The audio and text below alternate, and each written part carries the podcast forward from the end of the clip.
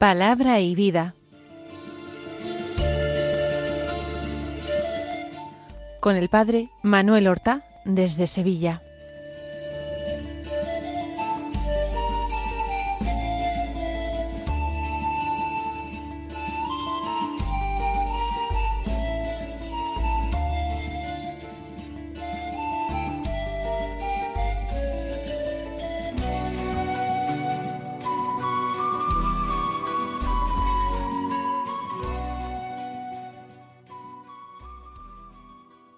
En el nombre del Padre y del Hijo y del Espíritu Santo. Amén. Alabados sean Jesús y María. Muy buenos días, queridos hermanos, amigos oyentes de Radio María y seguidores de este programa Palabra y Vida. Hoy es el miércoles de la séptima semana de Pascua, un miércoles que es 24 de mayo. Nos preparamos para vivir los últimos días de la Pascua y vivirlos con intensidad, con fervor, cargados de buenos propósitos y pidiendo el don de la santa alegría, que es lo mismo que el don de una fe activa vamos a escuchar la palabra de Dios que se proclama en la liturgia de la misa del día de hoy. Vamos a escuchar ahora el Evangelio que se proclama en la misa del día, que es de San Juan. Ayer comenzábamos la oración sacerdotal en el capítulo diecisiete y hoy la continuamos. Desde el versículo once, segunda parte del versículo, hasta el versículo diecinueve, que dicen así.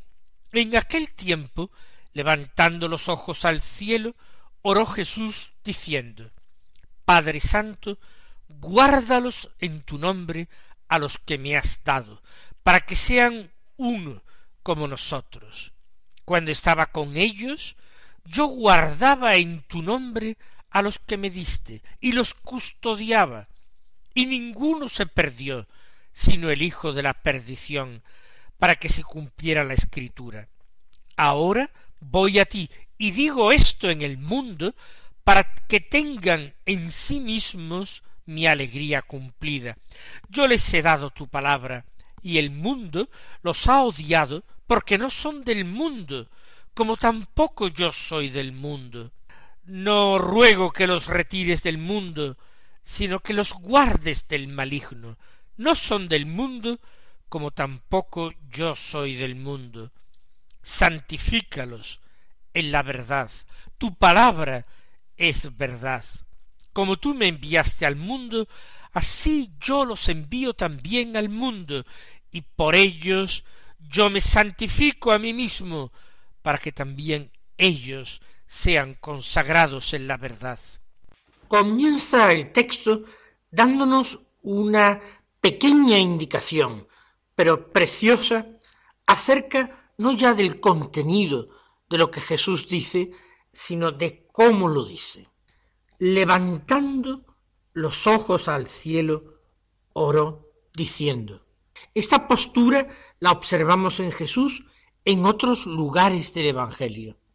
Jesús ha levantado los ojos al cielo para orar diciendo Te doy gracias, Padre, Señor de cielo y de tierra, porque has ocultado estas cosas a los sabios y entendidos de este mundo y las has revelado a la gente sencilla.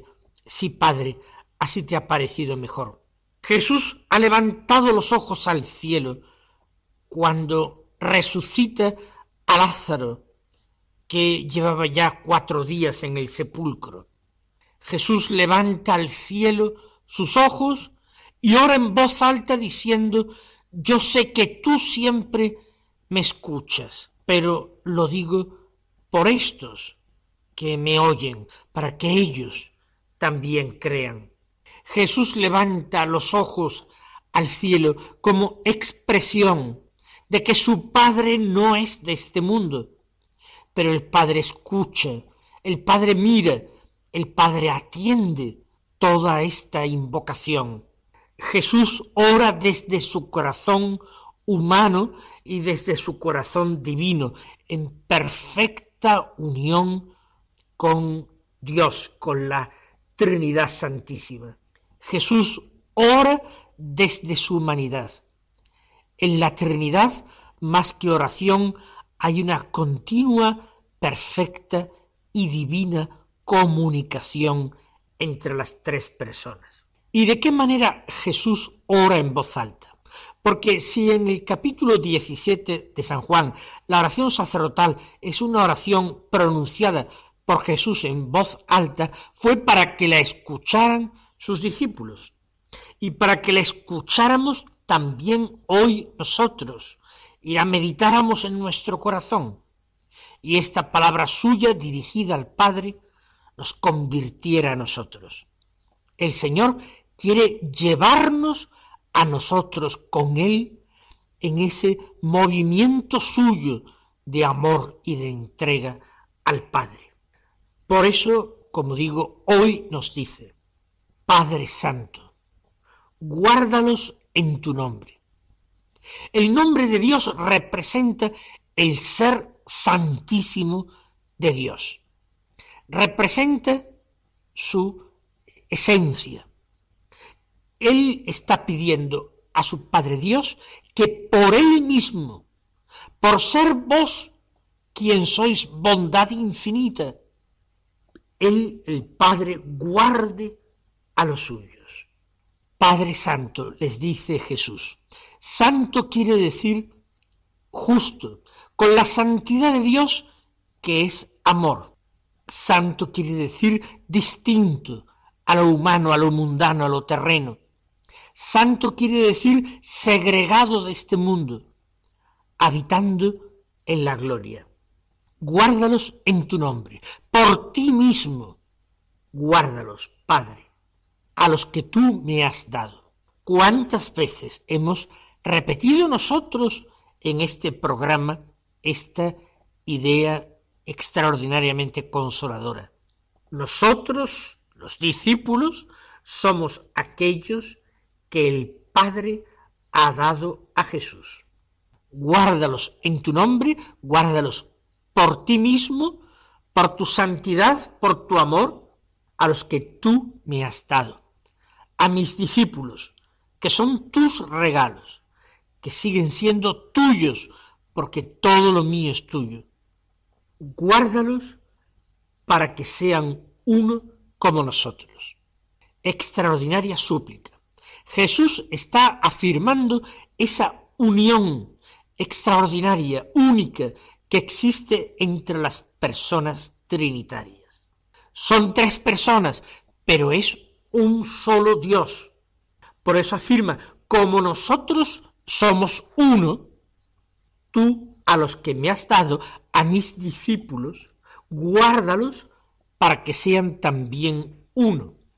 Nosotros tenemos que ser uno por el amor, por nuestra fe a la palabra de Dios, que nos invita a darnos los unos a los otros. Jesús nos está proponiendo indirectamente como modelo para nuestra vida a la Trinidad Santísima de la que él forma parte como el Hijo único de Dios que es. Continúa, cuando estaba con ellos, yo guardaba en tu nombre a los que me diste y los custodiaba. Esto ya lo había afirmado el Señor en otro lugar del mismo cuarto Evangelio, cuando se presentó a sí mismo diciendo que Él era el buen pastor. Él custodiaba, guardaba a los suyos. Los guardaba en el nombre de Dios su Padre, en tu nombre los custodiaba. Y guardaba a los que me diste, idea continuamente repetida, los que me has dado, ha dicho al principio del texto, los que me diste, repite ahora. Para Jesús, sus discípulos, nosotros estamos en una conexión estrecha con Dios su Padre. Él, Jesús, no puede dejar de amarnos. ¿Por qué? porque por esencia ama a su Padre, y nosotros somos dados por el Padre. Así pues, yo los custodiaba a los que me diste, y ninguno se perdió, sino el Hijo de la perdición, para que se cumpliera la Escritura. Jesús está hablando de la pérdida de uno, de un discípulo, que duda cabe que se refiere a Judas Iscariote. Y el Señor dice que esto no fue un fracaso suyo, ni un fracaso ni una equivocación de su padre, estaba previsto por su padre. No quiere decir que Judas estuviera predestinado, que no hubiera tenido libertad, que era inevitable que él pecara entregando al Hijo de Dios. Jesús no dice nada de esto. Lo que dice es que para Dios no ha sido un fracaso porque Dios lo preveía y a través del eh, pecado del hombre y a través del más horrible crimen, a pesar de todo, Dios llevó adelante sus planes, que eran planes de salvación para el hombre, planes de vida. Vamos a dar gracias a Jesús que nos muestra tan abierta y claramente su corazón en esta oración sacerdotal. Vamos a apoyarnos confiadamente en su amor, como un día el discípulo amado que escribe estas líneas recostó su cabeza en el pecho del Señor.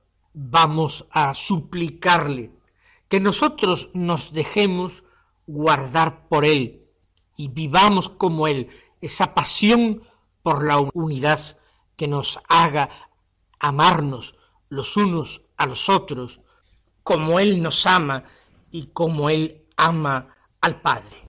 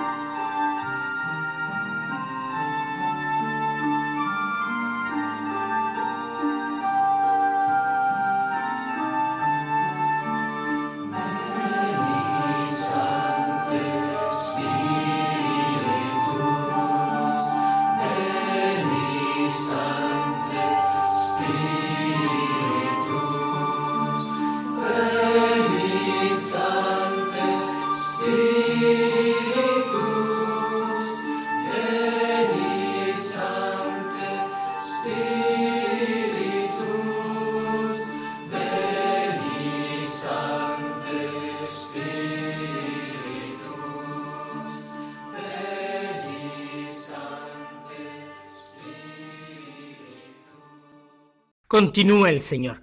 Ahora voy a ti.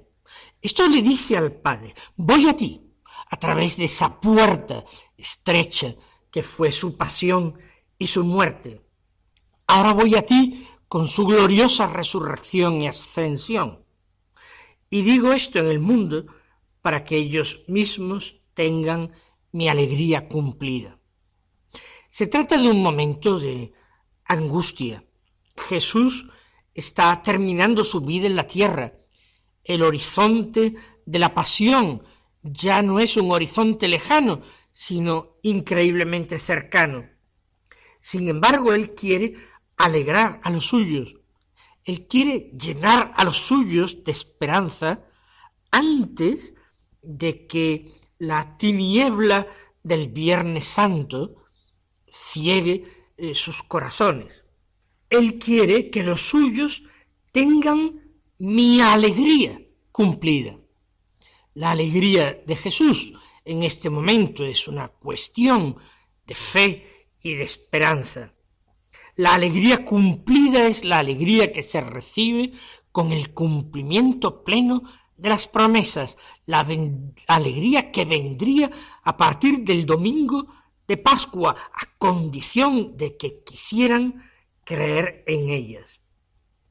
Voy a ti, le dice al Padre, pero antes digo esto en el mundo, para que ellos tengan las claves necesarias para seguir avanzando por el mundo, por el camino de su vida, pero desde un registro de fe y de amor.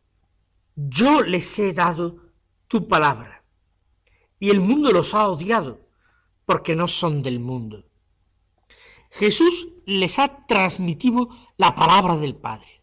Todo lo que ha dicho Jesús es revelación auténtica, directa, de primera mano de Dios. No otro Dios, sino el que habló Abraham, el que se reveló en el Sinaí a los hijos de Israel, el que le hizo una promesa formidable al rey David. Es el mismo Dios el que ha sido revelado por Jesús, aquel cuyas palabras han sido entregadas por Jesús. Y los discípulos han recibido estas palabras, las han creído, las han creído como venidas realmente de Dios. Y por eso el mundo los ha odiado, porque el mundo, el mundo como esfera dominada por su príncipe que es el diablo, no quiere prestar oídos a Dios. Su príncipe revuelve al mundo contra Dios. Es el ámbito de cerrazón a Dios, de cerrazón al amor, a la salvación. Eso, ese ámbito es el llamado mundo no es simplemente la sociedad humana, que puede ser más o menos pecadora, sino lo que tiene de peor esa sociedad humana desquiciada por el pecado original, desorientada. Quienes reciben la palabra de Dios, quienes creen en ella, quienes la guardan, quienes cumplen los mandamientos de Dios, esos son odiados por el mundo, porque el mundo rechaza lo que no es suyo. El mundo rechaza lo que es diferente, el mundo rechaza aquello que le denuncia, que le acusa de pecado. Por tanto, el mundo los ha odiado porque no son del mundo, como yo tampoco soy del mundo. Por eso Jesús va a la muerte, porque Él no es del mundo, no puede ser aceptado, ni querido, ni comprendido por el mundo. Nosotros, los discípulos de Jesús, compartimos su misma situación, su mismo estado. Y la gran tentación del cristiano hoy será la tentación de mundanizarse, es decir, la de querer vivir su fe en Cristo, su fidelidad a Cristo, pero al mismo tiempo complaciendo al mundo, honrando al mundo, como si hacer ambas cosas fuera algo compatible. Vivamos, hermanos, nuestro seguimiento del Señor sin miedo a la persecución. Vivamos nuestro discipulado sin componendas, con valentía y generosidad. La oración de Jesús al Padre en nuestro favor tiene que alejar de nosotros todo temor y toda inseguridad. Continúa el Señor. No ruego que los retires del mundo, sino que los guardes del mal. Los discípulos tienen que dar precisamente testimonio en el mundo. Jesús los va a enviar a una misión al mundo, los va a enviar a sus confines a anunciar el Evangelio. Lo mismo que el Padre ha enviado a Jesús al mundo para salvarlo, para que todo el que crea en él se salve, así envía Jesús a sus discípulos al mundo para que todos los que crean por medio de la palabra de los discípulos también se salven. Por tanto, le dice el Señor al Padre, no te ruego que los retires del mundo, que los traigas junto a nosotros ya. No, primero han de cumplir su misión. Solo te pido que los guardes del mal. Eso sí, no de la persecución, no de los sufrimientos, ni tampoco de las enfermedades. No, el mal es el malo. Líbralos, guárdalos del pecado, dales tu gracia para que sean capaces de resistir las tentaciones, de luchar por la verdad, de testimoniar el amor. Guárdalos del mal. No son del mundo como tampoco yo soy del mundo, repite Jesús. Insiste Jesús porque es un concepto fundamental, porque nosotros no tenemos que doblar nuestras rodillas ante el mundo, sino ante Cristo, el perseguido del mundo, el condenado por el mundo, el crucificado por el mundo. Sigue diciendo el Señor, conságralos en la verdad, tu palabra es verdad. Ser consagrados es ser reservados para, es ser dedicados a alguien.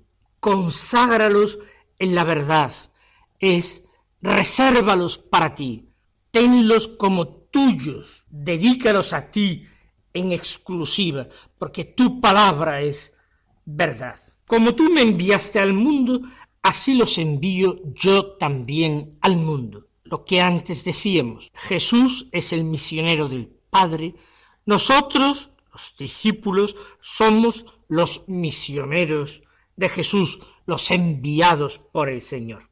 Por ellos me consagro yo, para que también se consagren ellos en la verdad. Jesús se ha dedicado al Padre, se ha entregado al Padre en exclusiva para darles también ejemplo a los suyos, para que ellos, siguiéndole al Señor, siguiendo a su Maestro, se consagren en la verdad, se consagren a Dios, al Padre. Mis queridos hermanos, que el Señor os colme de bendiciones y hasta mañana si Dios quiere.